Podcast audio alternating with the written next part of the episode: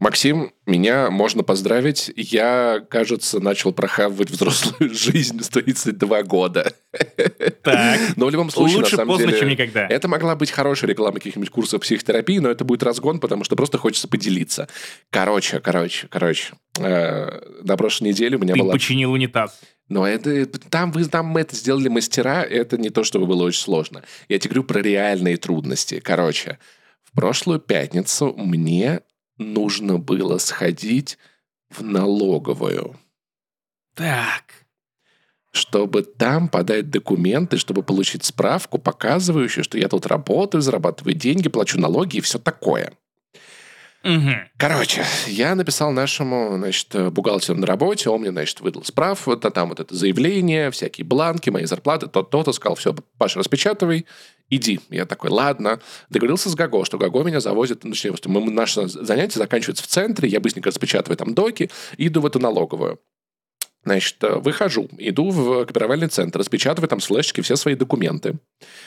И тут я, значит, перевожу э, заявление на русский язык переводчика и понимаю, что мне нужна копия трудового договора, которого у меня нету. И мой мозг такой, ну, блин, ну, поехали домой, в следующий раз ходишь в налоговую. Ну, сейчас же все равно у тебя нету этого договора. Ну, что ты будешь делать, Паш? Поехали домой. Ну, его нахуй, что-то ходить, выяснять.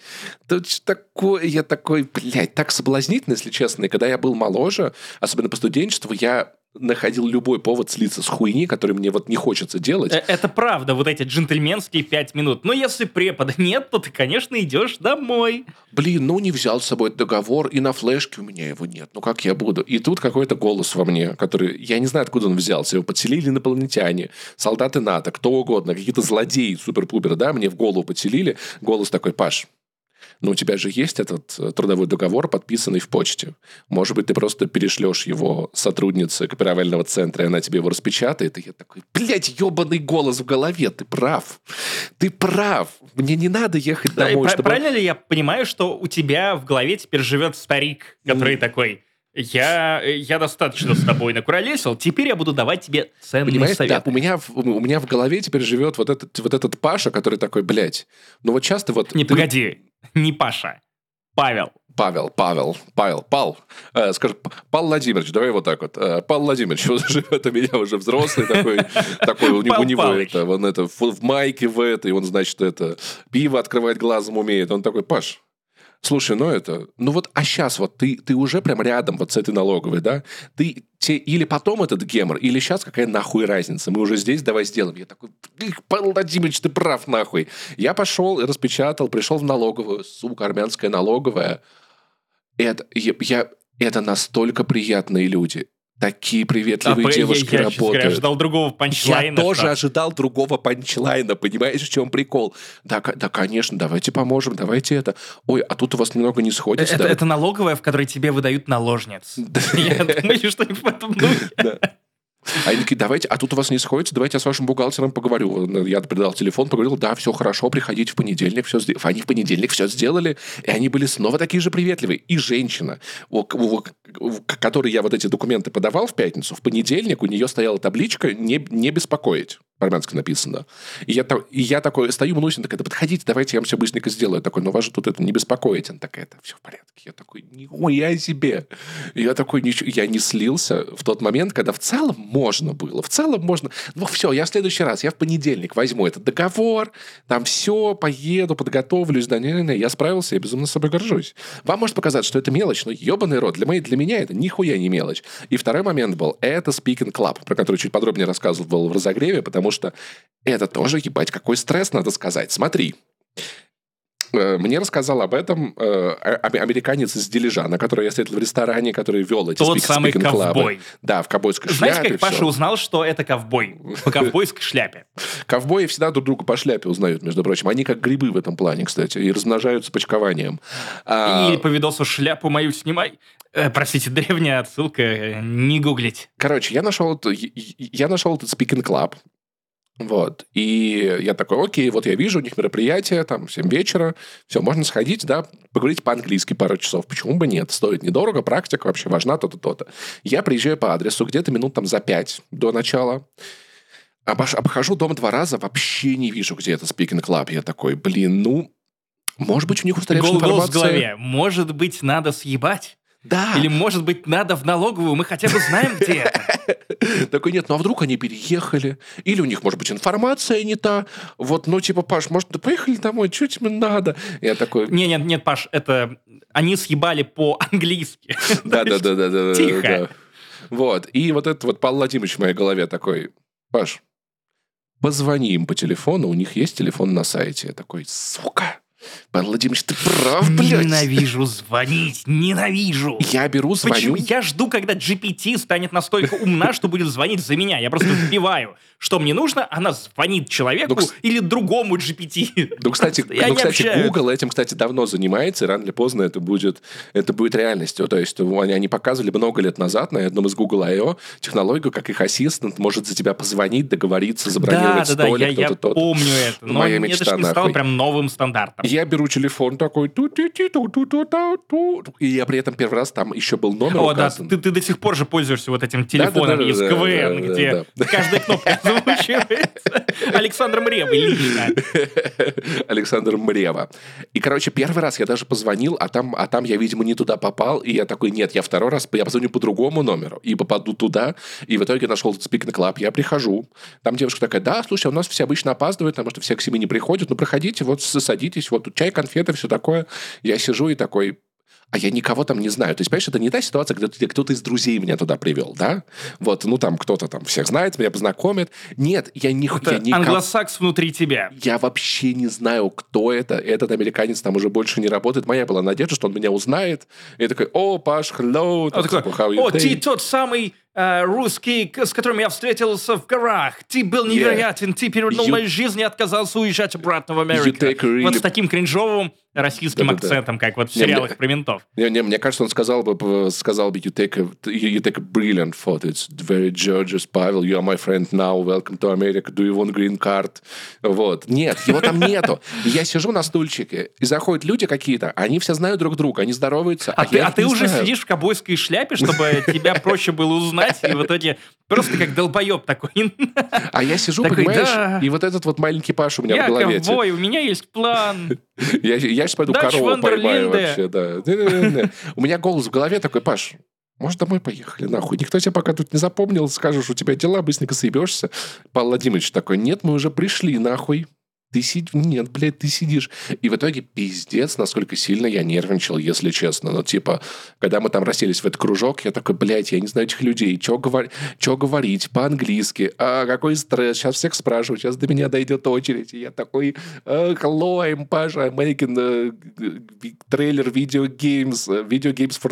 Трейлер for video games. and Если что, это podcasts». вот тот самый человек, который начинает говорить э, лекциями про Армению в э, такси, и таксисты такие, ого, ничего себе! Да, и ты, ты, ты стесня- чего ты стеснялся? Слушай, помнишь, на самом деле у меня очень, очень показательный случай был, когда мы брали интервью у того чувака из э, Текланда на Игромире. Нет, Да. нет, не у него, не у него, у Дамьена Манье из CD Project Red.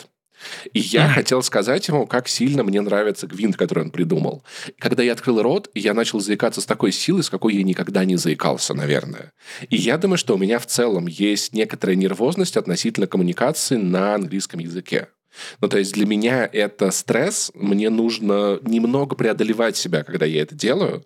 То есть когда я в путешествии, само собой, все проходит достаточно легко. А тут, во-первых, на английском, во-вторых, ты не знаешь этих людей, может, у них вообще тусовка, и они чужаков не любят, и меня сейчас убьют. Я не знаю, кто они такие, чем они занимаются, да, здесь нет... Опять же, очень реалистичная история из Армении. Ну, представь, оказаться на тусовке, где, блин, тебя никто не знает, и ты никого не знаешь. Это, это, это Я нервы был на каждый раз. корпоративе Тинькофф журнал. Ну, они хотя бы знают, ты там работаешь. Хотя понимаешь? ладно, они знали... Да, я, я их не знал, они а меня прикинь, знали. ты приходишь в левое абсолютно место. Вот, и в итоге я такой, тим- там, типа, I uh, removed to, Ar- uh, to Armenia in last June. Uh, I spent it uh, one and a half months after I go to Tbilisi, after I, I choose live in, Yerevan, and I have very, very beautiful cat. И все таки о, us cat. Я показываю фото С, Санечки. с этого нужно было начинать. Да, я показываю это фото отличный- Санечки, и все такие, да, вот. Айсбрейк. И я такой, да, давай. В этот момент я уже чуть чуть подрасслабился, подуспокоился, но Паш, просто говори, как будто бы ты рубишь топором. Hi, My name is Pavel.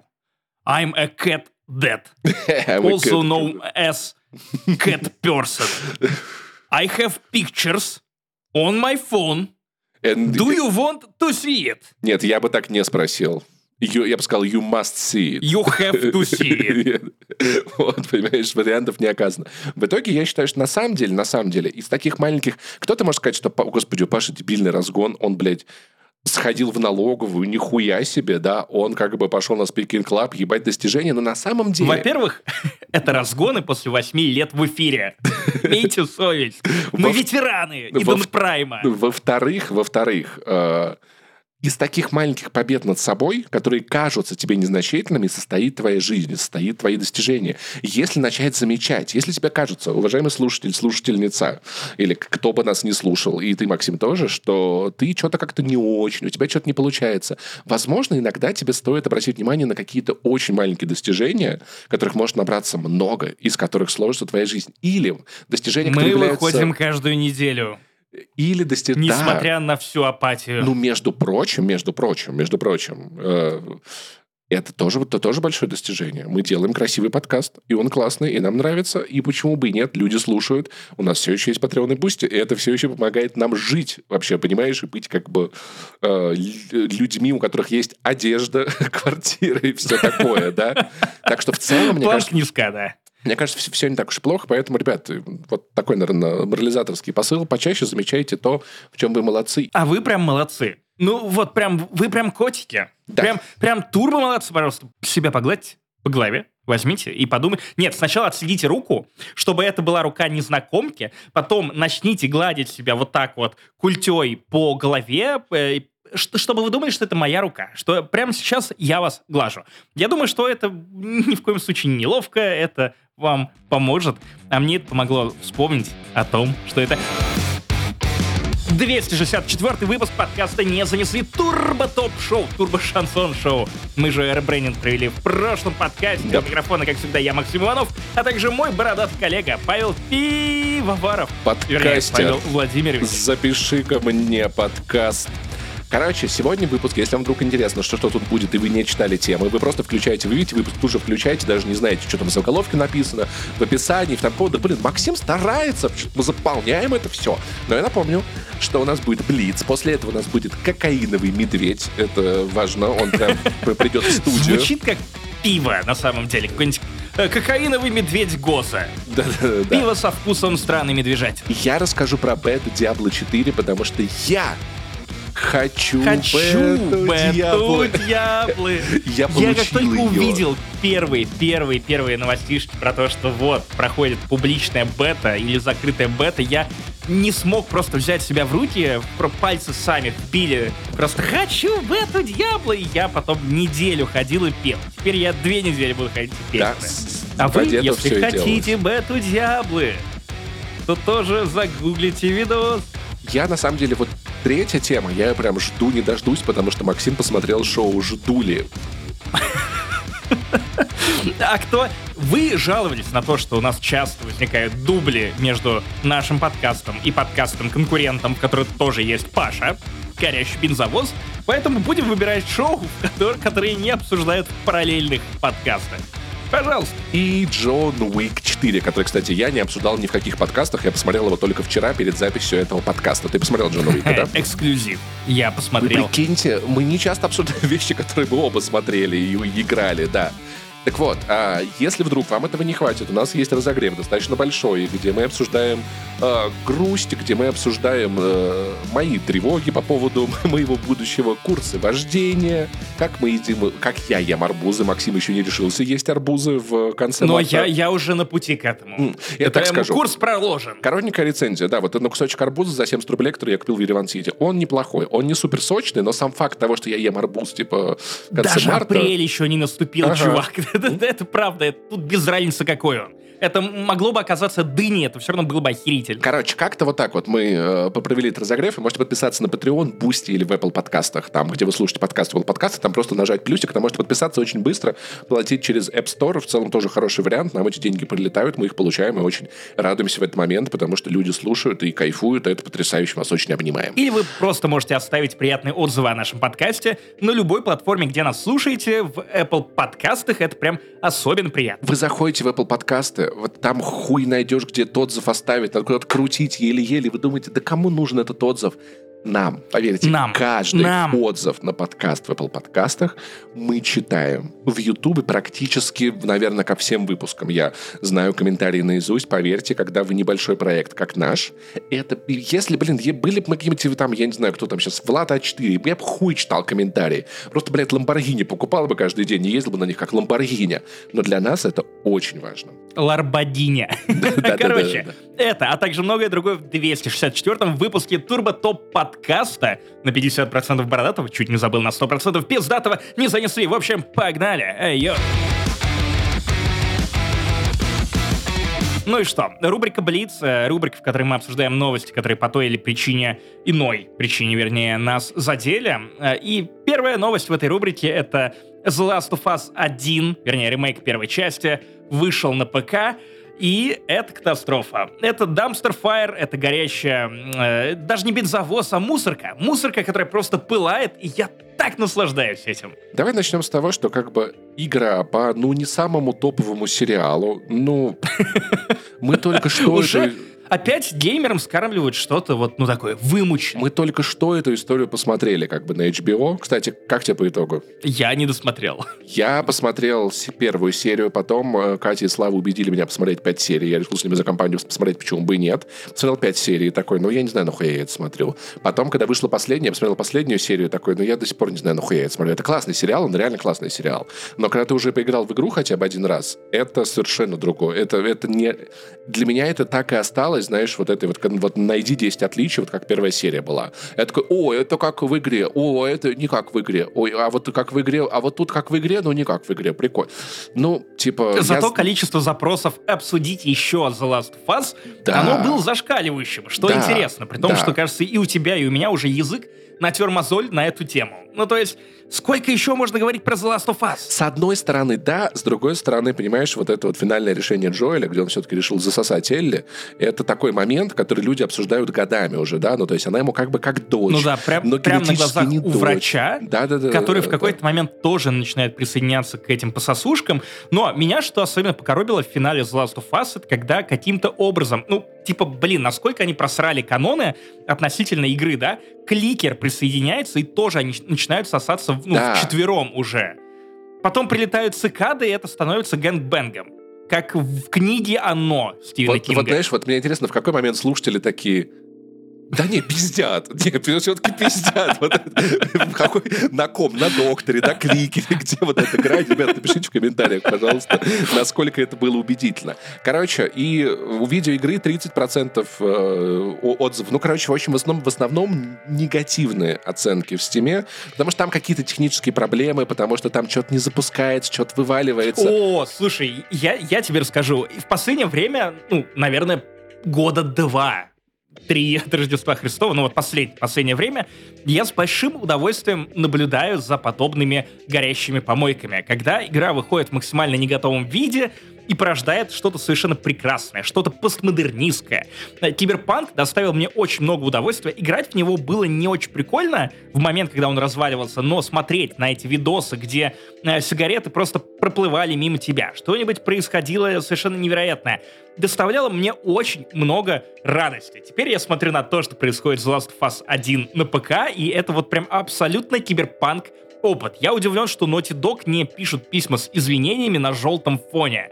Потому что, казалось бы, это прям напрашивается. Ты, ты видел, что вообще происходит с, с ластухой? Ну-ка, Звучит что? как кротовуха, но... Что? Короче, самое классное. Шейдеры грузятся около двух часов. Шейдер В- игру, Шейдеры. А что такое Ты шейдеры? запускаешь игру, и она готовит шейдеры. А что такое шейдеры?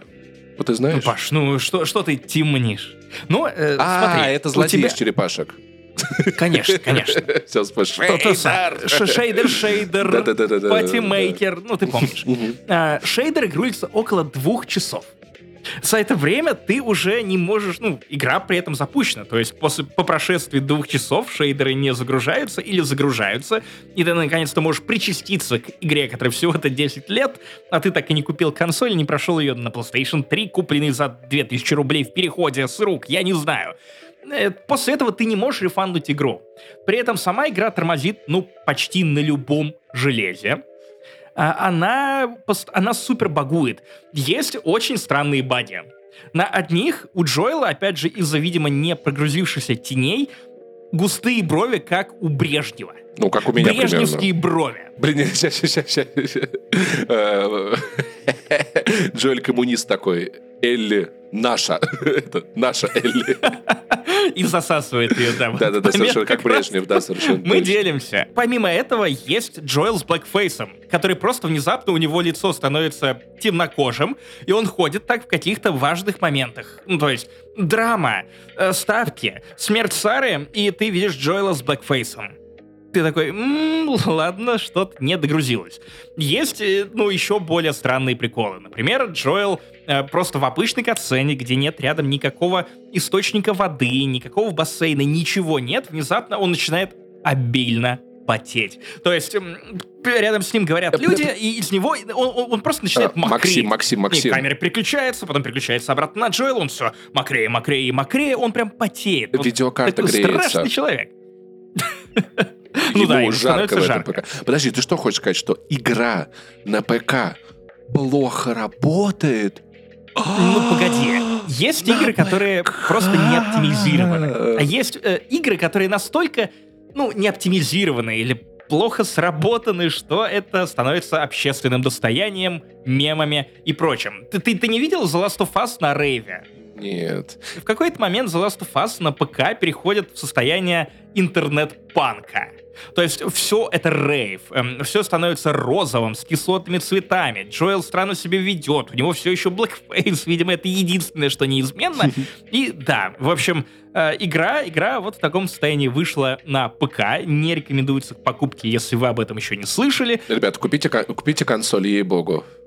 Продайте видеокарту, купите консоль. Две. Две, Но на блядь. консоли ты не получишь вот такой опыт, ты не Да. посмотришь на Джоэла с Да. блэкфейсом, ты Да. не посмотришь на моды, где Джоэл реально засасывает Элли в конце. Я переживу, И я переживу, я переживу. При этом самое интересное, что, видимо, сериал дал вот этот ведьмачий эффект, когда выходит успешный сериал, к истории приобщаются другие люди, и э, у тебя после этого, как следствие, возникают всякие рекорды в Steam е. Как это было, опять же, с третьим Ведьмаком после выхода первого сезона э, сериала для Netflix. Тут то же самое. 36 тысяч пиковый онлайн, довольно Людей, пытающихся загрузить Sony шейдеры. да. шейдеры. Такие, о, е, играем, стоим в очередях, прям как в Диабло, только там ты стоишь на очереди к серваку, а тут ты стоишь на очереди к тому, чтобы ты Шейдерам, да. лишился возможности рефанда. Кстати, надо сказать, что в Диабло на второй день уже не было очередей. Ну, типа, или пик спал, или они как-то оптимизировали эту штуку. Очень прикольно, надо сказать. Но об этом мы попозже Все поговорим. просто да. метнулись покупать Last of Us Да, 1 да, да, на скорее надо посмотреть, что там у Джоэля с... Э, э, Джоэль там что с ебалом? Жена жива? Дочь жива?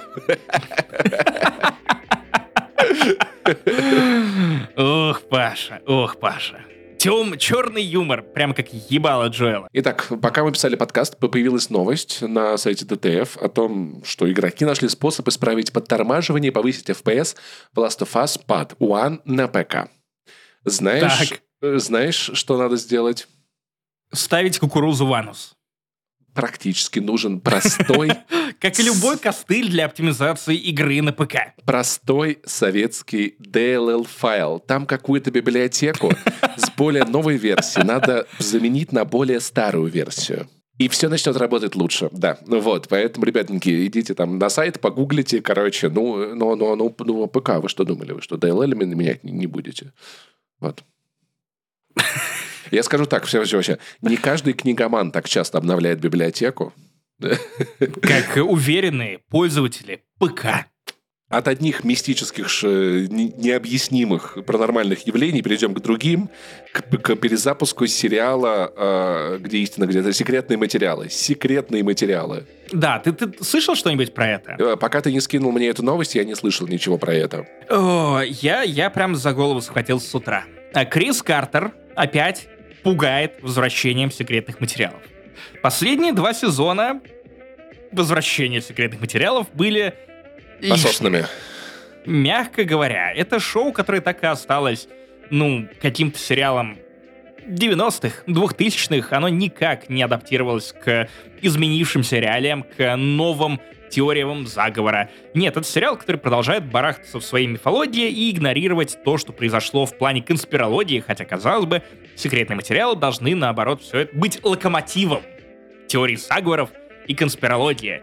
Нет, этого не случилось, к сожалению, вышел обсер. Я прямо сейчас на седьмом сезоне перепросмотра э, сериала, и я прям опасаюсь момент, когда Малдер покинет шоу. Это, по-моему, случится в восьмом и окончательно в девятом сезоне. И еще больше я опасаюсь, ну, вот этих двух последних э, сезонов, которые меня прям добьют. Но я помню твои Да не отзывы. смотри их, ну чё ты?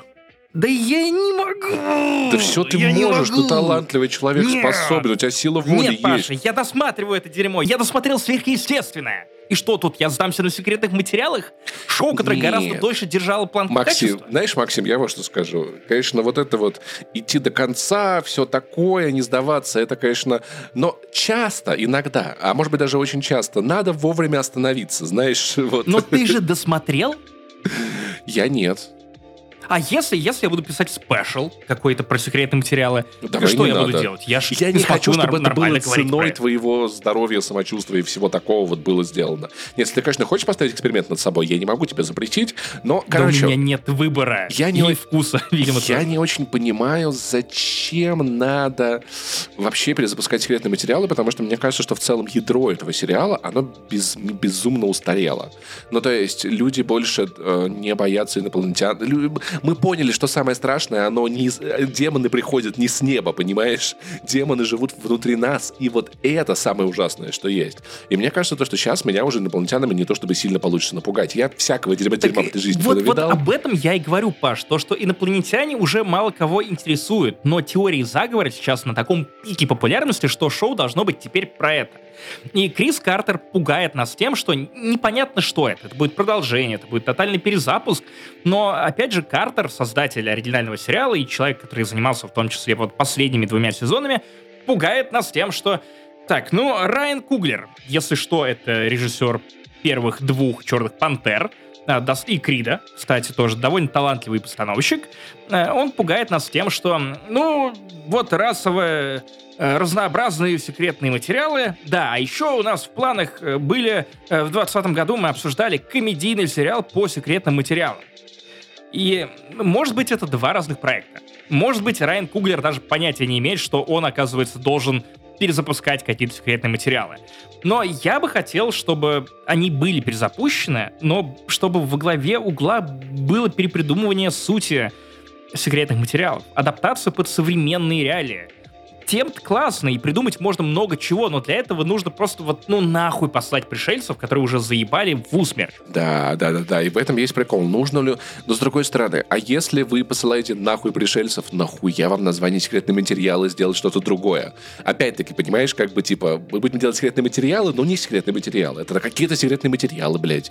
Ви- вот э, Wikileaks, вот это, блядь, секретные. Вот это я понимаю секретные материалы. Вот это ахуй. И мне очень нравится этот мем про то, что там, типа, когда прилетают пришельцы, и там стоит такой д- чувак-думер из интернета, и он такой, о, пришельцы, они такие, мы думали, ты охуеешь, такой, это вы сейчас охуеете. Я, я, я понимаю, что я в этой, блядь, точке, где как бы Мой любимый мем про секретный материал это где Малтер читает какое-то детское письмо. Дорогие пришельцы, ну как вы там живете? Что делаете? И я такой, да, это похоже на мое письмо, которое я в детстве ну, мог бы написать под впечатлением от секретных Я материалов. покушал, да, да, типа того. Поэтому в целом я, я не жду, не знаю, Максим, может быть, ты ждешь, я не жду, мне, мне не надо. Я не хочу комедию. Да, у секретных материалов есть удачные комедийные эпизоды, но ты ценил сериал за ощущение паранойи, умение эту паранойю культивировать.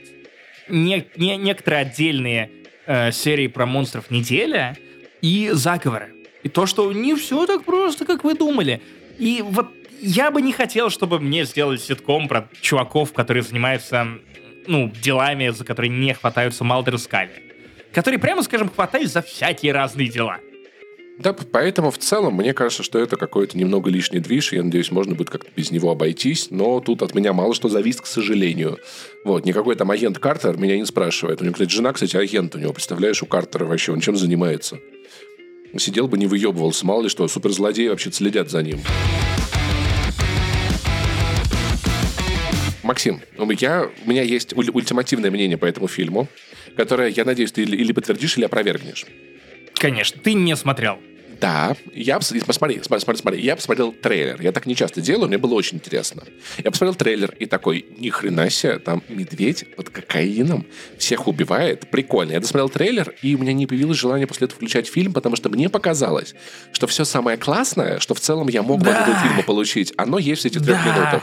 да, да, увы, увы, да. Я, блин, когда у тебя на руках оказывается настолько охуенный концепт, как кокаиновый медведь, Реально, кстати, есть история. в целом наплевать. Реальная история, я не тролль. Но там есть нюансы. Есть нюансы, об этом чуть попозже. Когда у тебя на руках оказывается настолько роскошный концепт, который работает даже на уровне названия, то есть тебе в целом даже не особо нужен сюжет. Ты называешь фильм «Кокаиновым медведем», и люди идут в кино. Потому что это настолько безумно странно, это непривычно, это выбивается из вот этой серой массы э, копеечных э, блокбастеров, что ты просто отдаешь им деньги. Если бы это кино оказалось еще хотя бы, ну, чем-то, что на треть бы, на треть хотя бы соответствовало, ну, трэшу в названии, но нет, нет, к сожалению, ни хрена подобного. Во-первых, для меня тоже, как и для тебя, было интересным открытием то, что это э, фильм по реальной истории. Но как обычно бывает это в Голливуде, реальная история вот, вот, вот, вот, вот столечко, а вот пиздежа, вот вот столечко. Полтора, прям полтора километра, да. Полтора километра, как такса в книгах Дмитрия Емца. Э, Это как с кукурузой и Сарика Андреасяна в целом, да. Тут пиздежа даже больше. То есть, понимаешь, э, как происходила реальная история? Был бывший борец с безопасностью, какой-то агент, насколько я помню, он правда... Мне очень нравится вот это борец с безопасностью. Это вот Бен Марджера, что я- что-нибудь, Джек Джекэс. В общем, борец с безопасностью, который потом, ну, немножко сменил вектор работы и начал торговать кокаином и распространять кокаин. Он летел на самолете, кажется, самолет сломался, он спрыгнул, ну, побросал мешки с кокаином и прыгнул сам и разбился. Э, Спустя примерно три месяца нашли эти мешки и рядом медведя, который, видимо, занюхнул этого кокаина и, возможно, вероятно, от передоза скончался. Медведь при этом никого не убил. Блин. Тут просто не медведь в главной роли, а Чарли Шин, который такой «А, дайте мне этот кокаин!» Он рвет мешки, сатанеет, звереет, начинает просто обнюхивать людей. Он, оказывается, работает еще как собака, которая выслеживает реально... Какая... Вот, Паша, ты на самом деле себя так вел, когда мы были в Армении в Ктуре. Я найду это гранатовое вино! Я несите мне еще гранатового Еще вина! бутыл- три бутылки, четыре бутылки. Да, и ты просто как фокусник, а маяк Акопян. Кстати, Кстати, он армянин, просто да. из рукавов такой, типа, а, вам гранат, и вам гранат. Его отец э, карточный шулер, фокусник и в карты всех обыгрывал. Но это не имеет отношения к мед- медведю никакого, если честно. Э, Да, и очень спасибо за этот факт. В фильме Элизабет Бэнкс, она, если что, та самая бывшая Джей Ди из сериала «Клиники». Она, ее героиня, родила ему ребенка. Она еще и режиссирует кино. Если честно, я, мне казалось, что, что этот фильм сняла Элизабет, э, которая 13 в «Докторе Хаусе». Погоди, Она Оливия не Уайлд? А, да, да, да. Почему думал, думал, что это Оливия Уайлд. Я Ну, это, было бы интересно, потому что медведи — это дикие животные, а она Оливия Уайлд. Да, да, да. Тоже, да, да, а? было бы классно. был бы хотя бы какая-то рифма. Дикая, а, Элизабет ди- Бэнкс, получается, она дикая олива. А, о, с косточкой такая. Да, да, да. Вот так вот, сняла же- жена Джей Ди, Джей Зи, там не помню кого-то из Джеев, да? Да, Джей, Джей Зи из клиники, ну вы помните, ванильный Жена. Джейка, Джейка Джилленхола. Я всех мужчин, Кстати, которые на всех ванильный мишка. отправляю. Тут кокаиновый мишка. э, Короче, завязка очень отдаленно напоминает реальную историю. Да, падает кокаин с неба, мужик распивается, но тут медведь сразу же находит мешок, а, занюхивает такой, о, это прямо как вот эти кислые черви из пирата мармелада, да, это дерьмо по мне. Дальше фильм начинает тебе беспорядочно представлять десятки героев, и ты точно знаешь, десяток героев, которые все друг на друга похожи, ни у кого толком нет характеров. Есть буквально э, героиня, которая играет маму, и она такая, ну, я мама. Что я за человек такой, я не знаю, но я мама. И я в финале мама, фильма она такая. буквально... Э, я, я мама. Она в финале фильма буквально произносит, вы кто? Я мама. И я такой, насколько же им похуй было, насколько им было поебать. Кристально на сценарий, диалоги, на все, что не является названием этого фильма. В итоге фильм настолько не дорабатывает. С одной стороны, это не что-то, чему ты можешь сопереживать и верить. Это не попытка серьезно экранизировать эту историю, чтобы ты реально переживал за этих персонажей. Да, есть медведь, который нанюхался кокаина, но вообще-то это не смешно, потому что вот тебе дети, вот их мама, вот тут эм, э, парк рейнджер, вот еще э, люди, которые приехали на вызов э, на скорой помощи, чтобы помочь одной из жертв. Все, ты за них переживаешь, трясешься, и медведь вызывает у тебя ощущение ужаса. Нет, но при этом это и не трэш, где каждая сцена вызывает у тебя кучу вопросов больше, э, чем ответов. Нет, это какое-то странное лимбо. И вот в подкасте, вернее, в шоу Half in the Back Э, прикольно подметили, что э, фильм написан как ситком, но закадрового смеха нет. И шутки не работают.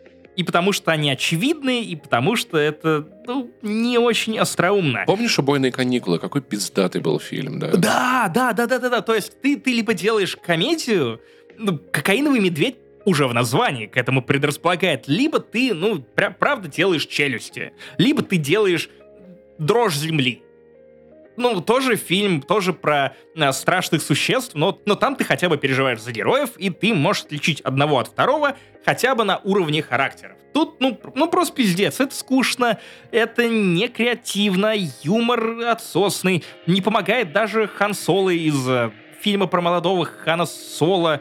Его зовут э, Элден Третий Рейх, или Эрен Райх, не помню, какая такая у него фамилия. Что-то, да, плюс-минус где-то там. Elden Ring его звали. Elden Ring, точно, Elden Ring, э, Хан Соло. И в итоге тут есть одна пиздатая сцена. Я сэкономлю вам время, Паша, и тебе тоже. Ты уже частично видел ее в трейлере. Это сцена со скорой помощью, где очень понятный setup, очень смешной punchline, медведь, э, который только что занюхнул очередную порцию кокаина э, и просто стремительно бежит за скорой помощью, чтобы разорвать ебло всем, кто в этой сраной машине сидит. И в итоге там, да, это круто. Все остальное, ну, просто кринж. И как же заебали фильмы, в которых показывают финал в темноте, где ты ничего не можешь разобрать, ты не понимаешь, кто кому что говорит, источников света нет, есть только вот медведь, медведица, кстати, кокаиновая медведица. Мерещится вот ли она, кстати? Малая, большая и кокаиновая. Она мерещится? Конечно, ей много чего мерещится. И знаешь, я вот, я вот думал о похожем, когда, помнишь, выходил недавно скетч перед выходом Last of Us, скетч SNL, Mario Kart, экранизация, трейлер экранизации Mario Kart с Педро Паскалем. Да, да, да. Совершенно угарная вещь. Вот мне кажется, что это вот похожий случай, если эту идею развернуть с трейлера до целого фильма, выйдет хуйня, я уверен, практически. Абсолютно. И вот как будто бы какая-нибудь медведю надо было быть скетчем на СНЛ. Хорошо, что и ты, и Ваня Тлачев подтверждают мои опасения. В целом я получил опыт трейлера, ах, классный. Идея вообще кайф. Прикольно. Иди, иди на YouTube, посмотри эту сцену, она длится Хорошо. 5 минут, и ты будешь Все. довольным. Ты увидишь все лучше, а потом, ну, ну, а потом, что было в лесу, остается в лесу. Ну что ж, а теперь мы поговорим про вещи, которых было, наоборот, слишком мало для меня, потому что вау, бета Diablo 4 — это тупо кайф. Это чисто кайф, так, это вообще... Погоди, Погоди, правильно ли я понимаю, что вот этот темный период подкаста не занесли? Когда я пишу тебе перед выпуском, спрашиваю, во что ты играл, и ты в, в течение четырех месяцев отвечаешь, ну, NFS Unbound. Паша, ты прошел ее. Да, ну, Ну, пох- там это новое DLC вышло, и я Нет, просто нет, нет, нет. Максим, там все было хуже. Там даже не выходил никакой DLC. Я просто играл те же самые гонки, которых там штук 60 на игру максимум. Да, похоже, ну, во-первых, потому что мне, мне, понимаешь, начали выходить... Слава сатане. начали буквально. выходить вещи, которые мне интересны. Типа, я в этом году, что, я поиграл в Dead Space, мне не понравилось. Я поиграл в, Хор- в Hogwarts Legacy, но часов 10 дальше, все, я не могу, да, ну типа, все. Я поиграл в демо Резика, мне не понравилось. И бета Диабло. Диабло выходит уже достаточно скоро, в этом году летом. А в следующем месяце у нас ждет э, новые джедаи, в которых единственная О, да. моя проблема... Я предзаказал. Я не, все еще не делаю предзаказов, но я куплю. И я буду, конечно, париться, потому что русской локализации там нет никакой.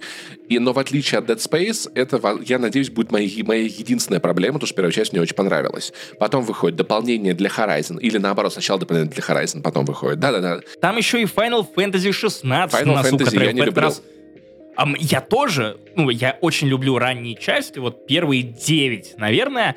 А, эту я жду, потому что она близка к «Игре престолов», и мне интересно, что они Ну, сделают. Фиг знает. Я, я, я опять-таки... Мне нет. не хватает вот такого королевского фэнтези, которое немного темное, немного хай, такая же хай, как и медведица из кокаинового медведя. Посмотри корону, вот. Мне кажется, тебе понравится. Ну, там, там все немного приземленно. А ты вот попробуй, наследников, попробуй, наследников надо глянуть. Короче, вот. И в итоге, да, похоже, этот период э, по- подошел к концу, по крайней мере, в данный момент. Короче, бета Diablo 4 классная. Единственное, что мне кажется... Короче, я играл в нее под подкаст, и мне это не очень нравится. Я понял одну важную вещь, что по большому счету, по большому счету, если Diablo разобрать до основания, это безумно тупая игра. Вот давайте честно. В чем прикол? Ну, как и любой генератор лута. Да, ну, не, не, здесь даже есть разница. Но тут же речь про кайф, который ты получаешь от того, как это работает. Не, погоди, я даже не про это, я не про это. Я про то, что в целом, смотри, у нас есть Borderlands, да? Там тебе надо попадать по врагам. Может быть, как-то тактически их обходить. Может быть, что-то такое. А Диабло в итоге ты просто держишь кнопку удара, используешь способности по КД, и все работает само собой. Это я прошел бы... Но при этом тебе нужно найти подходящий build. По большому найти хороший, хороший Да. шмот и Всё. вовремя залететь вдаль, чтобы выебать босса. все работает исключительно на сборе э, лута. И я подумал, что на самом деле Diablo в шаге от того, чтобы стать э, автобатлером, если честно, потому что иногда мне кажется, как будто бы вот, как будто это было бы очень логично, но все равно какой-то кайф, а impact он должен быть. Но я понял одну, одну такую, еще одну простую вещь. Третью Диаблу я, вторую я проходил тысячу лет назад, даже если проходил в компьютерных клубах. Третью я проходил, э, когда мы, вот со своей бывшей девушкой, когда мы еще встречались, э, само собой. И э, это было веселее, чем когда ты играешь в это один, потому что, ну, Конечно, как бы, смотри, Диабло — это компанейский опыт. да, ну то есть под подкастики в нее играть немного не так аутентично получается, как э, в, там, в SnowRunner. Да, мне хочется все-таки быть в атмосфере. Но сюжета же в Диабло исторически особо не было, хотя тут вроде как катсцен Тут побольше. есть, да, но между катсценами как бы ты все равно ходишь и просто 20 минут кликаешь, условно говоря. Играл я, само собой, на консоли. После третьей части Diablo — это консольная игра для меня исключительно. Которая очень хорошо играется на Nintendo Switch, и Наверно, там ее наверно, до сих наверное. пор... по- Я... Она хорошо выглядит, она Ну, для отлично третьей Diablo это несложно, если честно, да. Так вот. Третья и- Диабло симпатична. Она меня бесила своей мультяшностью, которой, кстати, вроде как Да. нет четвертой. Так вот, поэтому я думаю, что в, в идеале, конечно, я вот не знаю, буду ли я... Наверное, все-таки я буду играть в Диабло. По-хорошему, конечно, найти бы с кем-нибудь, но я не люблю играть с кем-то в Диабло, поэтому это просто так наблюдение. Чисто наблюдение про, про видеоигру, про Диабло в целом, потому что мы обсуждаем этот феномен. Что касается конкретно четвертой части, я, если честно, не могу тебе дословно сказать, что где как поменялось в лучшую, в худшую сторону, потому что я пытался вспомнить, как выглядел интерфейс для предметов в третьей Диабло, и я не смог вспомнить. Я, я просто забыл. Но давай поговорим о том, что прям бросается в глаза. Короче, она стала, Открытый мир. она стала намного более кинематографичной. И открытый мир. А, вау, окей, это интересно, потому что я думал, что ты в первую очередь будешь говорить про открытый мир. Про это трудно поговорить. Почему? Потому что, ну, у Диабло третья, если я не ошибаюсь, была поделена на четыре больших локации или типа того. Здесь как будто бы одна. Но тебя не очень сильно выпускают за пределы двух-трех небольших областей. Поэтому, как бы, ты когда пытаешься пройти куда-то дальше, тебе говорят, мы тебя сейчас телепортируем нахуй, разворачивайся, блядь, разворачивайся, мы тебя телепортируем. Поэтому я... э, это выглядело как одна большая локация, то, что я видел. Но это где-то там одна десятая игры. А, сюжета стало больше, он стал интереснее, И э, появились... де- Твой персонаж начал говорить. О, То есть вау! Твой персонаж... Продано! И Продано! послушай, послушай, послушай. Так, Краси... Ну, красивые кат-сцены, они поставлены... слушай, катсцены были в третьей части красивые, но они были Синематики, да. А здесь прям на движке. То есть ты приходишь в деревню, там что-то случается, потом тебя, короче, там напаивают, ты вырубаешься. И в этот момент камера приближается, показывает твоего персонажа близко. Как его везут, что с ним делают. То есть по сюжету тебе часто попадаются сцены, где как бы красивые, красиво прилетает камера, где камера переходит на диалоговые восьмерки. То есть она падает из изометрии Вау! в обычный вид. И у тебя как А диалоги интересные или так? Слушай, Как там на «Тройке», самом деле например? достаточно неплохо подан, подан сюжет в том плане. Во-первых, э, злодей, как и у большинства э, комментаторов с ДТФ, это женщина, само собой, вот, что может быть опаснее. А, и знаешь, здесь как будто бы стало, как будто бы это Леди Диабло. я скажу так, это реально жутко. Ну, то есть, как бы Диабло в предыдущих, в третьей части такой, типа, блядь, я большой злой. Ты такой, да я знаю, что я тебя отпизжу. Ну, Типа, ну что? А здесь она появляется с первой же сцены. Она поселяется у героя в голове. Ты видишь кат-сцены с ней. Там, то, что случилось с первой деревней, это прям пиздец впечатляюще. Если честно, даже жутко. Как отыгрывают актеры, как это все происходит. И а, Лилит, она подается как более, даже, мне кажется, страшнее, чем Леди Димитреску, потому что с Леди Димитреску ты много взаимодействовал. Но помнишь вот это мой любимый движ, когда ты бежишь по, гор... по замку, собираешь какие-то эти штуки, она тебя пытается поймать, а ты мимо нее такой, юх, такой, типа, Ты блядь, ме- между ног такой просто такой. бежишь. Извините, дамочка, я, мне надо пострелять в лампу, чтобы оттуда выпал рубин. До свидания. Здесь ты с ней не взаимодействуешь напрямую, от этого становится жутко. Она появляется в кат-сценах. И вещи, которые она говорит, в чем еще, блядь, хороший злодей. Она такая, ребята, ну смотрите, вот церковь есть такая, да? Она вас за грехи карает, то, что вы там трахаетесь, кушаете. А в этом плохого? Может, давайте может, может, давайте, может, я такой, блин, ли- блин, слушай, ну, ну, в целом, ну, Погодите, а может можно играть за нее? да, ну не так, чтобы она прям, ну ты знаешь, это прям, но, с другой стороны, знаешь, есть такая ассоциация, типа, западные ценности, типа, э, давайте разлагать духовность и трахаться. Вот, вот такая она, короче.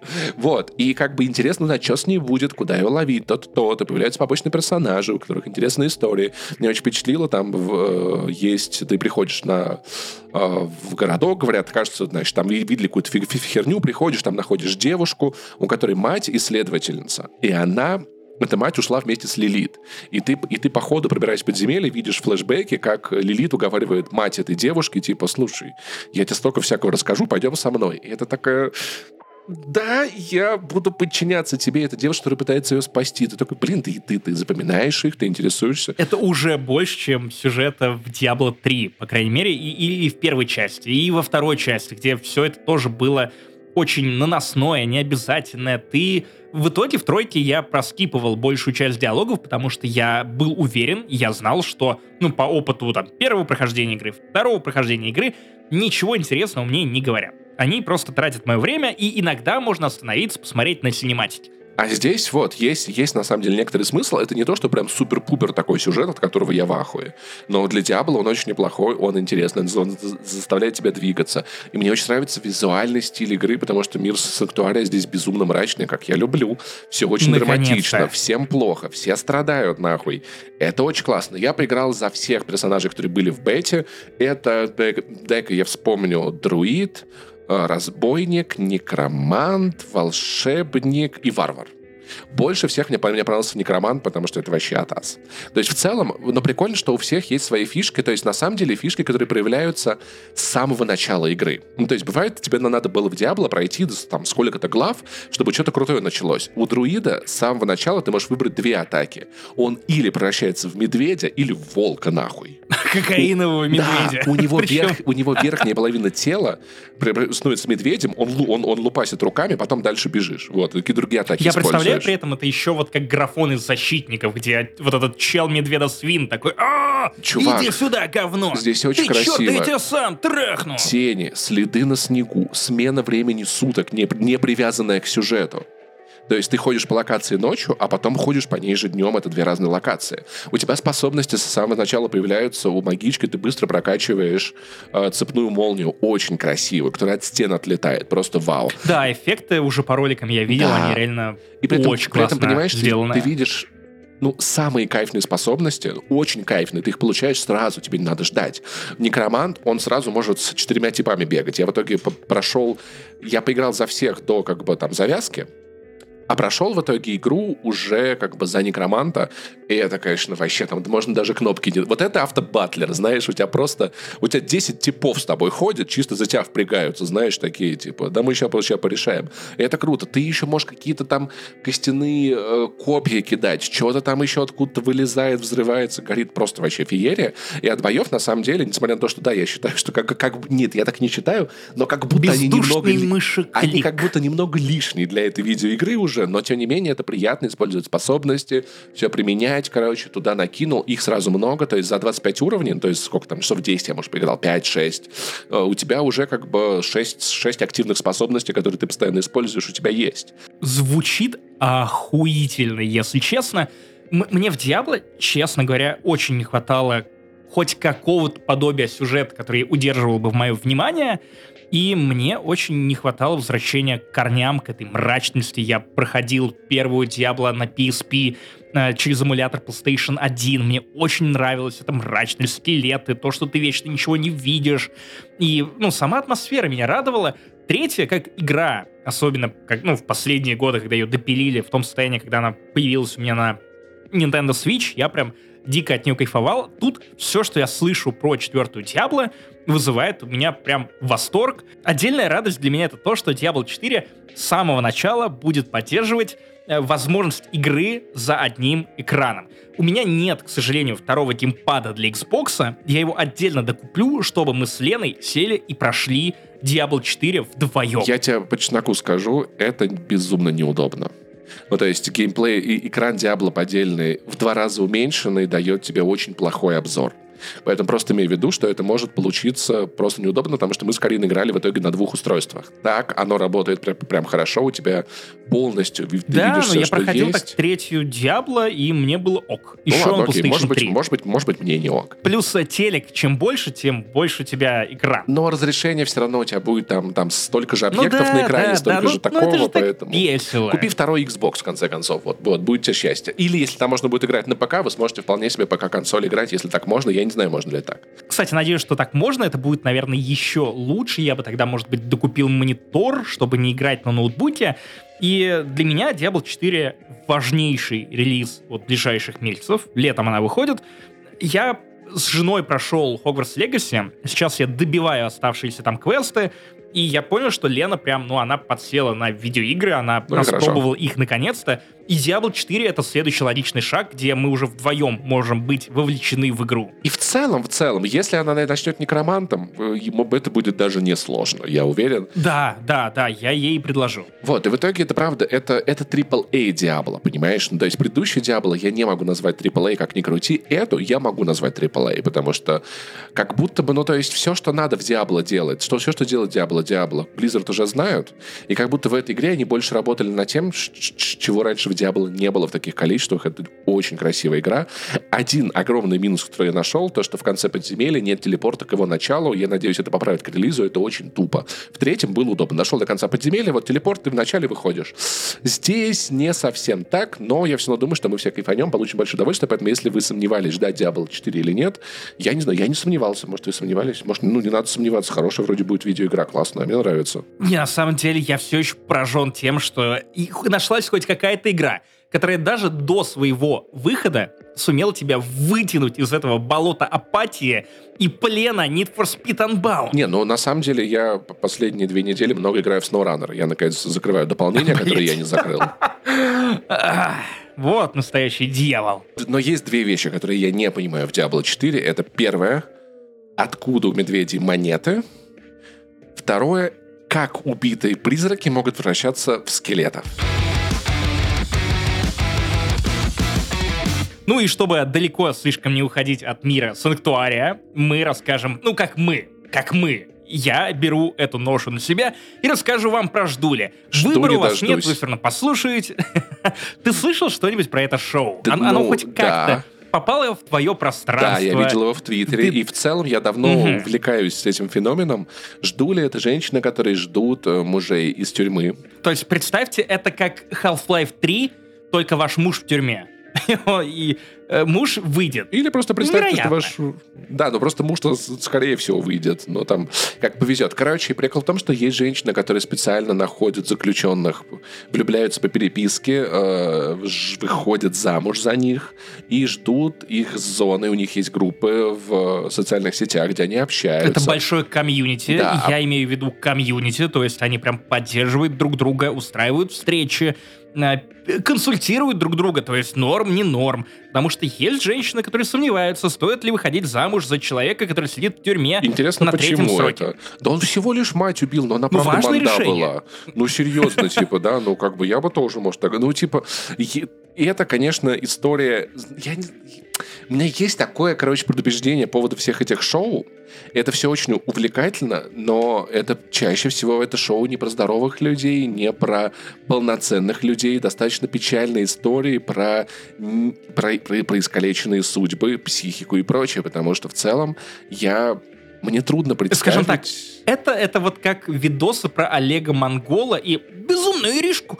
И, или там Федю Кочегара. Вот всех вот этих э, персоналей из трэш Ютуба это окно в другую Россию, которую ни ты, ни я не видим, но она есть. Она существует, она в регионах, в Хакасии почему-то вот это особый очаг поражения. Там и Руслан Гительман, и, и другие, и Влад Савельев. То есть все эти люди, если эти имена для вас ничего не говорят, то пусть так оно и будет.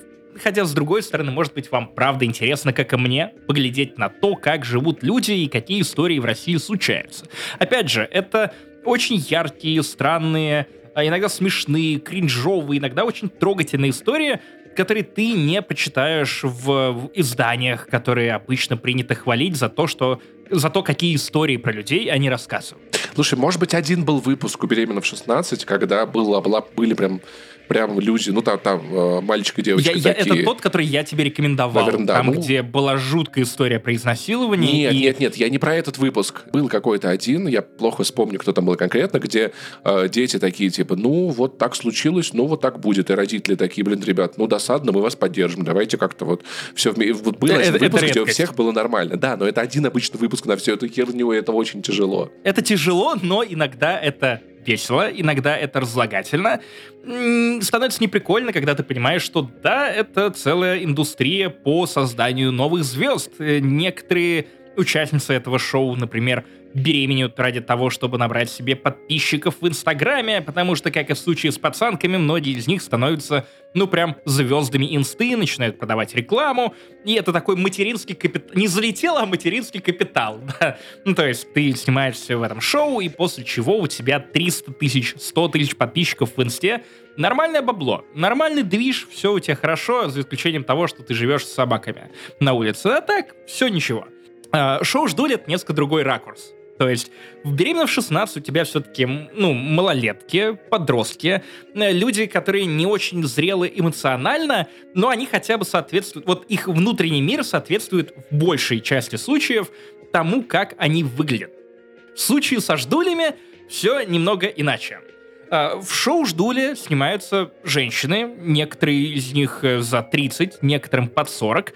Многие из них успешные, то есть у некоторых героинь есть даже не один, не два, а три бизнеса. Есть уже дети, за плечами брак, они твердо стоят на ногах, они в целом уже пожили жизнь, они понимают, как это работает, они ответственны. Это не просто как, э, например, выпуск из последнего сезона «Беременна в 16», где «Ну, я кончил в нее, потому что мне захотелось девочку».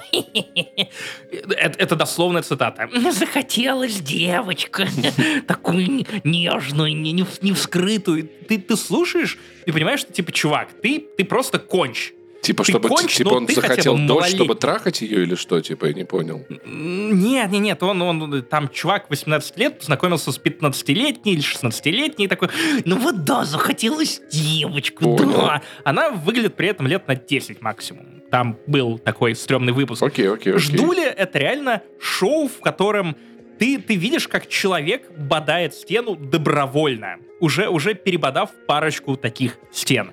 И, с одной стороны, это не так весело, трэша действительно меньше, тем более одна из сторон, которая, по идее, должна принимать участие вот в этом конфликте, она, она сидит.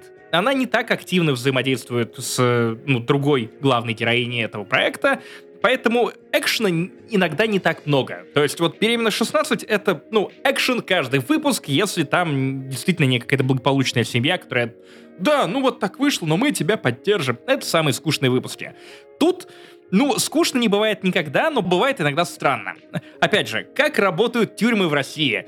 Uh, у заключенных волшебным образом оказываются мобильные телефоны, uh, по которым они могут, ну, например, звонить или писать, или, или ну, слать кружочки, э, то есть нормальный телефон еще, или записывать видеоблоги, сидя в тюрьме, ну так, чтобы не было видно лица, потому что обычно начальники тюрем просят, ну, записывать хотя бы лица и не показывать их особо. Я помню, у Медиазона выходил когда-то подкаст про рэп-группу, которая записывал рэп, сидя в колонии общего режима. Да, да, да. Классная да. была группа, кстати. Классный подкаст в том числе.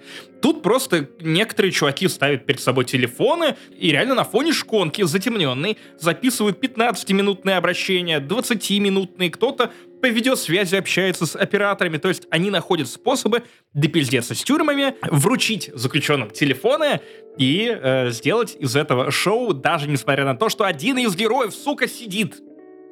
А, в итоге драма обычно такая. Ну, вот я женщина за 30, познакомилась по переписке с мужчинкой из тюрьмы. Блин, он зовет меня замуж, стоит ли мне на это соглашаться? Обычно после этого абсолютно все начинают говорить «нет». И причем все. Э, очень, два выпуска подряд э, героини приходили к парикмахершам своим в, в каких-то регионах ради того, чтобы просто сделать завивку и красивый э, пойти на очень редкие встречи. По-моему, их там не больше двух-трех в год, может быть, а может быть и реже, чтобы пойти красивый навстречу и спрашивать, ой, Ирин, Ирин, а зачем тебе вот эта накрутка волос? Че, мужика завела? Пока не завела, в тюрьму хочу. И они начинают выслушивать, как парикмахерша такая, да ты чё, ты еще молодая, ты можешь найти кого-то кого-то на свободе. А там мотивация, почему ну, женщина, в принципе, ищет э, кого-то на зоне, она всегда несколько разная. Первая э, женщина, например, говорила, что ну вот, э, он, он же любит меня, это же видно. А она обратилась, к, например, к бывшей жене, которая говорит, ну да, я его посадила. Я его посадила, да, но он как бы э, подрался с моим э, хахалем другим, а он э, все, 11 лет. Да ты же говорила, ты же говорила, что вот, «А, как, как, столько дали, 11 лет. Ну да, говорила, но я имела в виду, а, а что так мало? Я имела в виду, что мало, не додали, надо было сажать пожизненно и ты такой ебаный по голове. Слушай, ну это, понимаешь, на самом деле это всегда, мне кажется, странная история. Тут или это суперсиндром спасательницы, или типа я полюблю его, потому что никто такого не полюбит, и он тогда супер полюбит меня совершенно точно. Есть другая мотивация, гораздо менее мне понятная, но с другой стороны, она еще более простая. В духе а, ну вот э, у меня батя сидел, мама его ждала, да, а теперь я смотрю на этих мужчин на свободе, которые доступны, и прекрасно понимаешь, что вот, ну, вот если ты не сидел, если ты не был на зоне, то ты не знаешь духа свободы. Ты не понимаешь, каково дорожить Нет, ну, тут, кстати, этим воздухом. Тут, кстати, легко, легко понять. Папа сидел, ну, типа, ролевая модель, отец, комплекс электро, все дела. Это классика, ну, типа... Ну, ну, с одной стороны. А с другой стороны, вот у тебя есть героиня, которая... Ну, вот, э, этот э, чувак, он уже на третью ходку пошел, да? А, и она ходит расспрашивает, вот скажите, вот, вот твой лучший друг э, Михаила, допустим, какая, вот шансы есть, что он еще кому-нибудь голову разобьет и вот сядет в четвертый раз? Ну да, есть. Ну, он же типа до этого, ну, три раза загремел, конечно, конечно. Она такая, ой, нет, что-то мне не нравится, что вы рассказываете. Мне кажется, вы хотите, не хотите моего счастья женского. Вот я пойду, пойду поговорю с родителями его. Уж родители-то должны все рассказать как есть. Скажите, есть ли шансы, что он снова сядет? Ну да, есть. Понимаешь, было бы нечестно говорить о том, что вот прям это идеальный муж... ну, мальчик. Мы его любим, но он с особенностями. Он один раз сел, второй раз сел, третий раз сел. В итоге эта женщина в течение... Сейчас спойлеры, простите, друзья, можете перемотать, если вам интересно.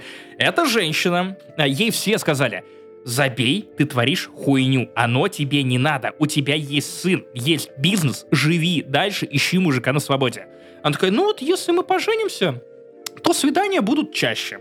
В итоге, э, есть, оказывается, опция в колониях, э, что ты можешь пожениться. Мужчина при этом, ну, он, он не выходит с территории, у вас есть 10 минут. 10 минут тебя расписывают, и все, вы, вы женаты, после этого можете чаще видеться.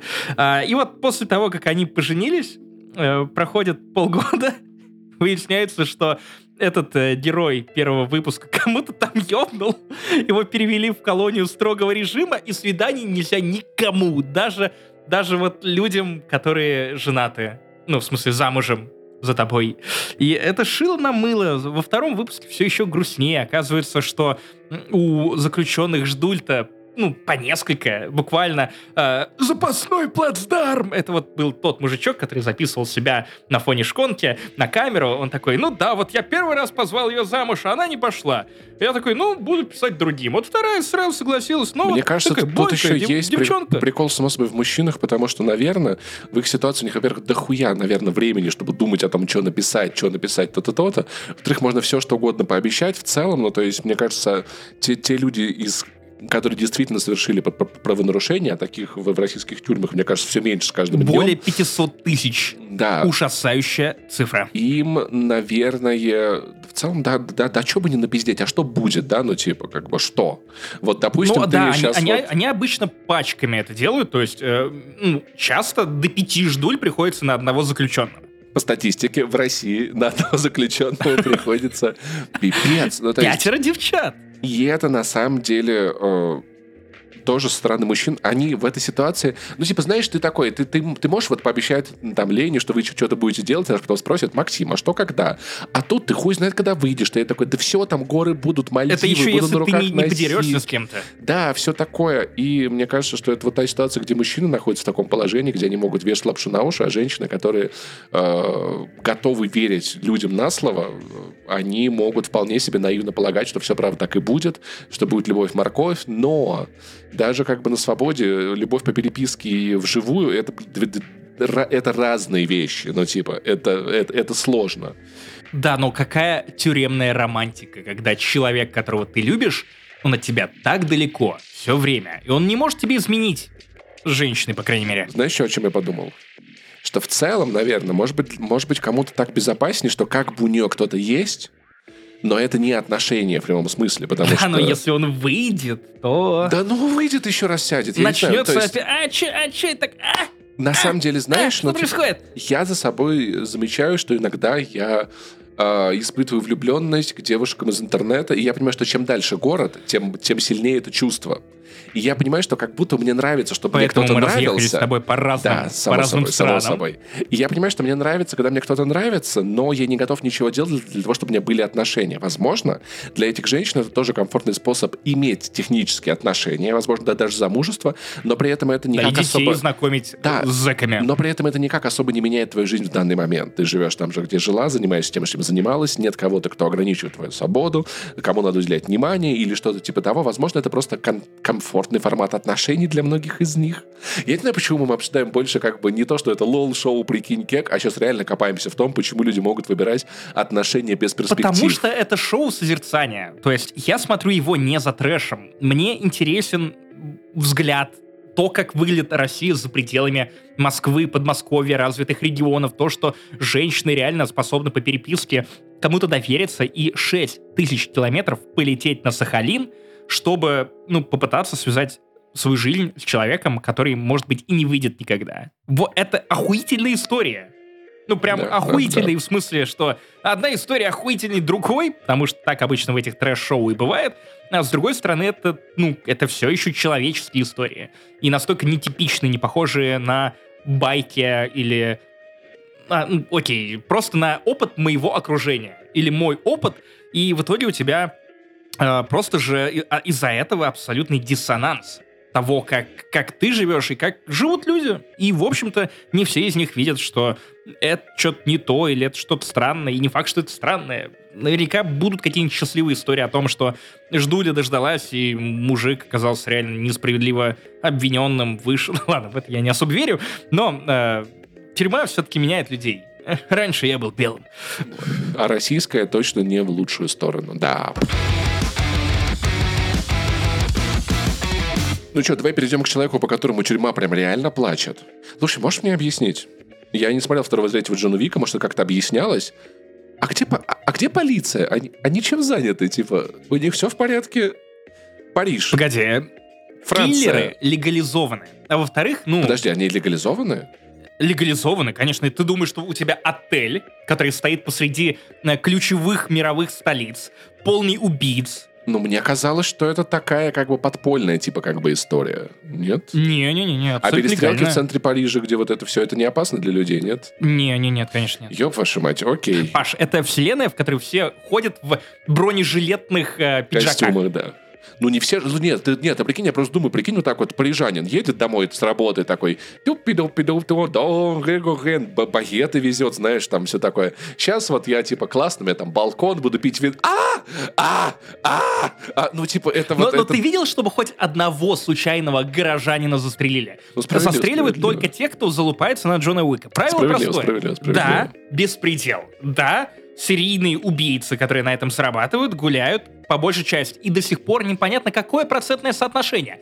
Паш, потому что мы не знаем, кто, какая часть населения в этом мире является ну, убийцами. Потому что если 97% и 3% просто не может найти себе нормальную работу в мире э, серийных убийц, то это ну, убивают друг совершенно друга. другой угол. Слушай, но прикол еще в том, что беспредел как раз-таки Джон Вик творит. Ну, то есть он нарушает правила. Не умирает, да. Он- нет, слушай, ну подожди, он же как бы это... Ну хотя ладно, второй части его подставили, да, откуда я все это знаю, несмотря на вторую и третью часть, мы с Ваней сделали пересказ Джона Уиков, он выйдет уже в ближайшее время в подкасте «Что было раньше», извините за эту внезапную рекламу, ну хотя бы какая-то реклама должна быть, не занесли, раз выпуска другой рекламы нет. Вот, там еще про Resident Evil будет выпуск и про Мандалорца, по-моему, Мандалорец, кажется, будет на Патреоне Бусть, остальные бесплатно. Короче, я послушал, и, блин, типа, ну было интересно, было интересно. Твои впечатления от четвертого Джона Уика Опять же, я помню твою позицию по первой части, что, ну, это какой-то скучный фильм, я все время ждал, пока мне вручат геймпад, я начну играть. И Киану Ривз такой невыразительный, и это- этот сюжет собака не трогает, потому что он слишком заезженный. При этом я скорее был согласен, мне в целом было поебать на франшизу после второй и третьей части, хотя, опять же, прикол второй и третьей части в том, что он развивает не какую-то драму героя, он развивает мир. И это крутая вселенная, на которую я постфактум понял, что мне не поебать. Она, И четвертая часть стала моей любимой. И с точки зрения ворлдбилдинга, и с точки зрения героя, его развития, ну, или не развития, его отсутствия, но хотя бы мотивации, потому что он как этот странствующий рыцарь, который устал убивать, он хочет это прекратить, Покоя. и уровень покоя, покоя, и чтобы перестать убивать, ему нужно убить огромное количество людей. Ну, классическая драма. Прям как Макс Пейн 3, кстати. Это тоже небольшая моя гордость, потому что, ну, я посмотрел первого Джона Уика, я смотрел на часы весь фильм, я просто хотел уйти оттуда, но я был с друзьями и не мог уйти с кинотеатра. Потому что я нашел этот фильм безумно скучным. Второй третий я пропустил, потому что я такие, блин, это вообще как первый Джон Вик. И я такой, я не буду это смотреть. Третий, вообще, это Джон Вик. Я такой, мне похуй кристально. Тут выходит четвертый Джон Вик, все его хвалят.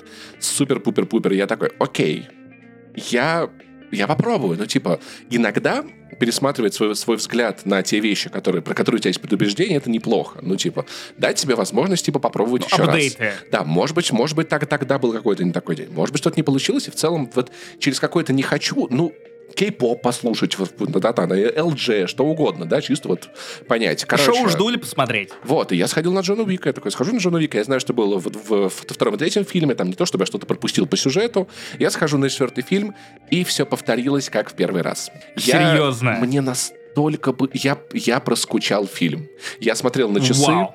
я не знаю почему. Ну, то есть ответ на этот вопрос, я думаю над этим много. Я буду рефлексировать его, смотря другое кино. Я не понимаю почему. Короче, ну типа Джон Вик всех убивает в отеле, красиво. Я сижу и такой, так, завтра вождение, надо будет Гаго позвонить. А На выходные едем в Тбилиси. Так, ну вроде вещи все есть, с Артуром я договорился. А, ну, я, я, я не могу остановить поток мысли, который улетает в какую-то, блядь, посуду надо помыть. Я не знаю почему. Мне похуй на все, что происходит в этом фильме. Может быть, потому что мне не хватает геймпада. То есть, чтобы вы понимали, и это не, я, я не ругаю фильм. Я, с меня, меня хватило, как вы, что, вы- что мне после Atomic Heart Не, ну такое написали. бывает. Это типа, я прекрасно понимаю, это, это я в жизни видел трюков в фильме, поставленных лучше. Перестрелок эффектней Это правда. я тоже не Это видел. да. Погонь, ну, типа, вау. Фишка с огненным дробовиком, она супер пиздатая. О, ты знаешь, кстати, к чему это была Маш? Я чему? во время просмотра Hotline подумал, что Miami. это Hotline Майами. Мгм. Нет, э, Хонконг Massacre, другая окей. игра. Короче, красиво снято. Тоже А, топ-даун шутер, если что. Перестрелка вот на этом коль- кольце потрясающая. Но О, да, просто безумие. Лестница в конце. когда в конце третьего муравья была драка Канга и Человека-муравья, я реально переживал. Это была не очень красивая драка, но мне было очень важно, что в ней происходит. Я очень хотел, чтобы Чело- Человек-муравей победил, чтобы Канг проиграл. Я был вовлечен пиздец как. Здесь мне показывают... Я могу сравнить Джона Уика для себя с футболом. Ну, типа, представь, играют Ливерпуль и там, я не знаю, какой-нибудь Барселона, футбольный клуб, да? Миллиардеры, блядь, бегают по полю. Они делают красивый футбол, наверняка. Люди в ахуе, все орут, трибуна там, ебать, что за матч, кто как забивает. А я не понимаю. Вот я не выкупаю, не сопереживаю. Для меня вот же Джон Вик что-то вроде футбола. Я понимаю, что это красиво, классно и дорого. Для тебя красная карточка стала красным флажочком. Вот мне, может быть, не хватает какого-то... Может быть, это фильм, из которого... Ну, на... может, быть, может быть, эмоций в нем нет. Ну, то есть... Вот я, я готов был предположить, что, возможно, для тебя первая часть не зашла по драматическим ставкам, вернее, по драматической обоснованности каждой схватки. Но как будто бы в четвертой части драматическая обоснованность есть у каждой у каждой сцены боевой, даже если они идут по 40 минут. Прости, просто четвертый Уик с точки зрения конфликтов, он, ну, филигранное кино. Оно очень простое с точки зрения сюжета, но мотивация ясна для каждого из персонажей. И ты не можешь...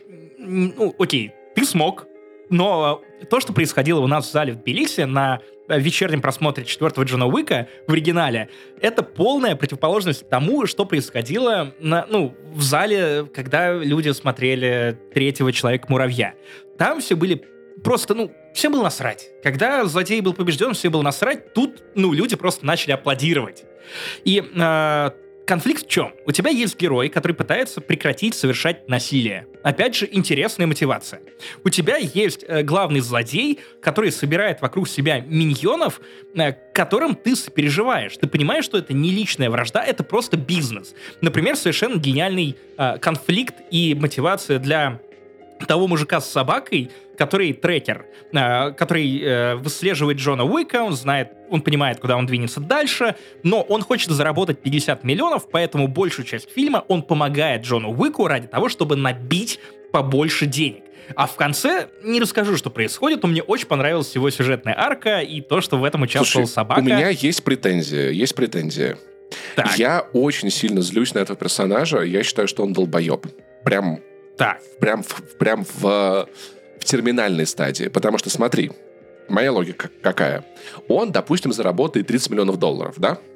Он купит себе охуенный дом, пиздец он кайфанет. Он купит себе ебать тачек самых лучших вообще. Ладу Весту в полной комплектации. собаки. Еще одну модную бини-шапку. Но смотри, да, а ведь со- но собаке же похуй.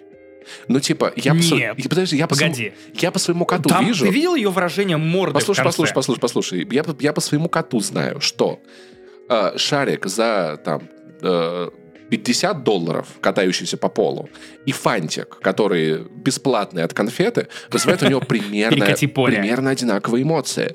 Для Сани самое главное что? Что рядом есть я, Саня сыт, я рядом, его обнимаю, люблю, глажу. Это кайф. Для собаки вот этого мистера Никто, мне кажется, самое главное, что его Кент рядом, он его гладит, кормит, поет. И, Кстати, удивлен, что мистер Никто играет не Боб Оденкерк из фильма Найшулера. и послушай, послушай, послушай, послушай.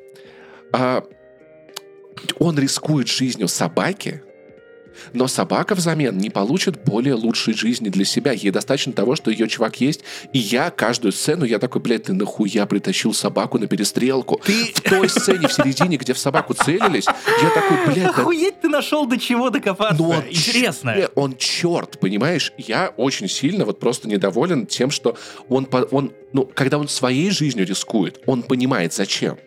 Но он рискует жизнью собаки. Героиню Холли Берри из прошлой части ты должен ненавидеть в два раза Сука, сильнее. ну, понимаешь, тут еще есть такой нюанс, что у Было. меня особенно теплые чувства к немецким овчаркам, потому что моя мама обожает сериал про комиссара Рекса.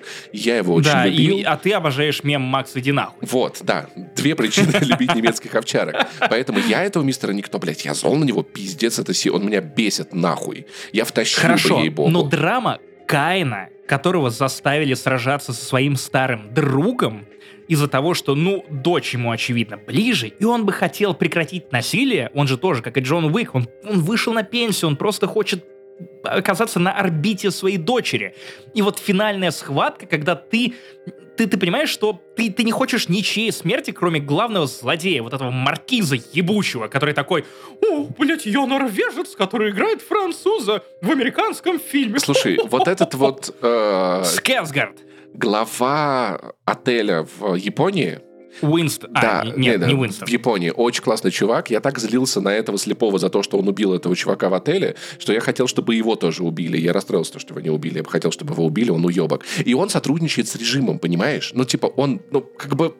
Он только... Ну, в конце он немного... Ну, да, он понимает, что он делает. Но- Сложные чувства. Блин, ну не знаю, я, Мы- я короче, финал Нет, абсолютно... смотри. Но как, когда я увидел Сказгарда первый раз в этом фильме, я такой, ты умрешь. Я знаю, что ты умрешь. Но не будет такого, что он победит. Не будет такого, что Джон Вик умрет, не исполнив свой долг. Для меня как бы, ну, все, что... Это схема, да? Но Типа это же такой. приятное знание. Я... Это, это ровно та причина, по которой я хвалю тебе Джек Ричера. Сложные времена требуют простых героев. Видимо, нужны Джон герои Уик посложнее. в этом, в этом фильме произносит меньше 300 слов или что-то около 300 слов.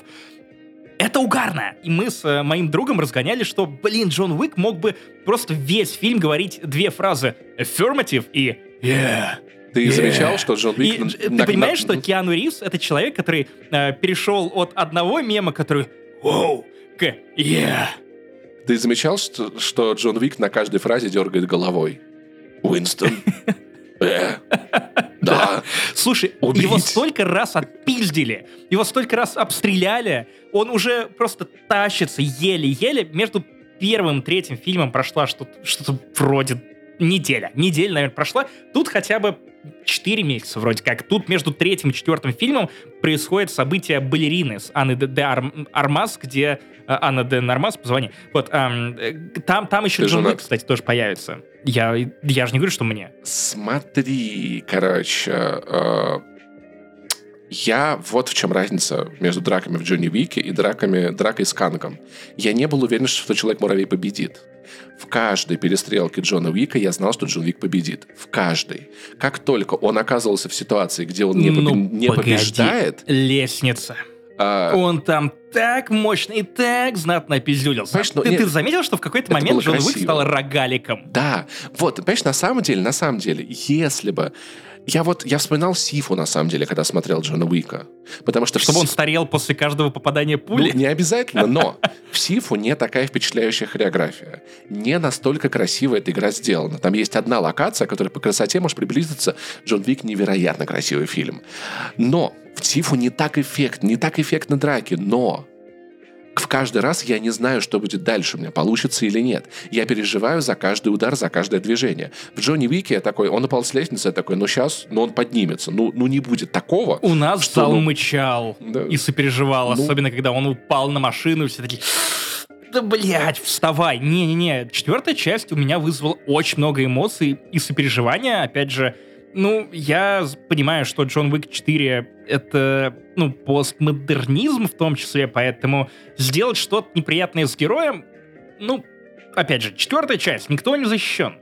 Но опять-таки, понимаешь, здесь вот ну, ситуация как с комиксами. Я такой, да он победит. Но он упал, он встанет. Но он не убил, он убьет. Ну все, ну типа, ну вот сейчас вот его, прям, вот сейчас в этом клубе его сейчас, сейчас разъебут, но он сейчас встанет и разъебет, он стал Да, раз- потом разъебал, выходит «Война я такой, бесконечности». да. Вот, понимаешь, на самом деле, мне кажется, что в целом и в первом, и тут я просто... Возможно, Джон Вик, тебе не кажется, что это Мэри Сью, не? Вот как бы, ну типа... Ну, конечно, это Мэри Сьют. Да, это А и Б. Блин, это была бы охуительная видеоигра. Потрясающая. Ну, а может есть- быть и нет, ну, кстати. мне кажется, слушай, есть боссы, они выразительные. Mid-боссы. Я- я- да, есть... я согласен. есть Э, квестовые задания. абсолютно Да, тебе надо отправиться туда-то, там сделать то-то. Теперь тебе надо... Ты, он приходит к Вот вам... тебе пистолет без Да. отдачи, вдобавок к, твоей, к твоему костюму, который останавливает Он пулю. приходит к этой, к э, Руска Рома, они такие, да, но у нас будет побочный квест, чтобы, чтобы ты мог выполнить main quest, да, ты понимаешь. Вот. Там еще надо покачаться, Джон Уик. Там жесть. И, наверное, просто поскольку, поскольку я не переживаю за драки, я могу оценить только, только хореографию, а от этого я утомляюсь достаточно быстро. Я просто считаю, он для меня был растянутым, ну, потому что я такой, да ну, ну тут все понятно, и тут все понятно. Я понимаю, что люди, которые, которые кайфуют от каждого движения, они получают неимовер- неимоверное удовольствие от этого фильма, как на футболе, да, от каждого там, там, там, там типа раза, когда Месси получает мяч. Я не уверен, что это работает именно так, по крайней мере, со мной. Первые три части не вызывали у меня такого наслаждения картинкой, движениями, героями или чем-то еще. Возможно, потому что я смотрел их дома. С айпада или с телека. И это первый Джон Уик, на который я пошел в кино. И для меня это девятка. Это ультимативное кино, в котором нет ничего лишнего, и три часа пролетели как мгновение, я даже ни разу пописать не вышел. Я помню, насколько долго для меня тянулся Человек-муравей третий и Аватар второй, просто бесконечность, и мне было наплевать на героев. Тут абсолютно противоположные эмоции. Вот, понимаешь, и у меня противоположные эмоции, потому что вот я ни на аватаре не скучал, ни на муравье, а здесь я прям хотел перематывать. Я такой, окей, я хочу узнать, что, что с героем, типа, не так, что, типа, блин, что ж с ним будет? Я такой, с ним все будет хорошо, но как бы anyway, типа, ага, вот так, тут, тут, тут, туда, тут, сюда. Этот фильм я бы, я бы перематывал драки. Ну, типа, драка с огнеметом, я первые 20 секунд, я такой, это охуительно. Не огнеметом, там дробовик Ну, с да, дробовик, да, я такой, это патронами. охуительно, я такой, а можно уже дальше куда-то? Я все понял, что это красиво, да, как можно дальше. Блин, а я, я, я не мог перестать наслаждаться, и я после того, как пришел в кино, еще начал гуглить, какие игры есть по Джону Уику. Есть в итоге э, Джон Уик Хекс, который вообще-то пошаговая, ну, окей, не стратегия, но э, пошаговая боевка. Ты реально выбираешь, что, кому жахнуть. Это игра на ожиданиях, видимо. Ты ждешь от Джона Уика быстрого экшена, а в итоге ты получаешь Братан, вдумчивый, э, Сифу вдумчивый вышел- анализ окружения. Сифу вышла на ПК и Xbox. Просто намекаю. Я просто знаю, но намекаю. мне не нравится концептуальная эта игра. Ты, ты просто попробуй. Ну, типа, вот это максимально близкая, я считаю, видеоигра к Джону Уику. Я я захотел поиграть в Hotline Miami 1.2 и Max Payne 3. Ну, может быть, может Но быть. в Пейна я играл, а Hotline Miami я помню довольно плохо, хотя я с удивлением обнаружил какое-то время назад, что там есть некая глубина в сюжете, и на Ютубе лежат полуторачасовые, трехчасовые эссе с разбором сюжета Hotline Miami, хотя я, когда играл в первую часть, ну, просто такой, ну, весело мочить ру- русскую мафию. Мне кажется, что по стилю, дизайну, наполнению и сути, вот Сифу это самый близкий аналог Джона Уика, который есть в видеоиграх.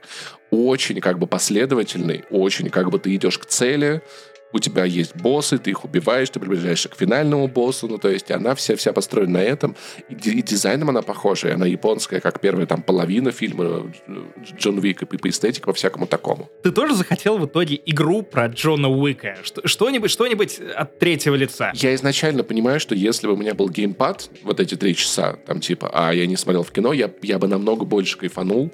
Я, в принципе, кайфанул бы, потому что от этого фильма я не получил удовольствия в принципе. И Вау.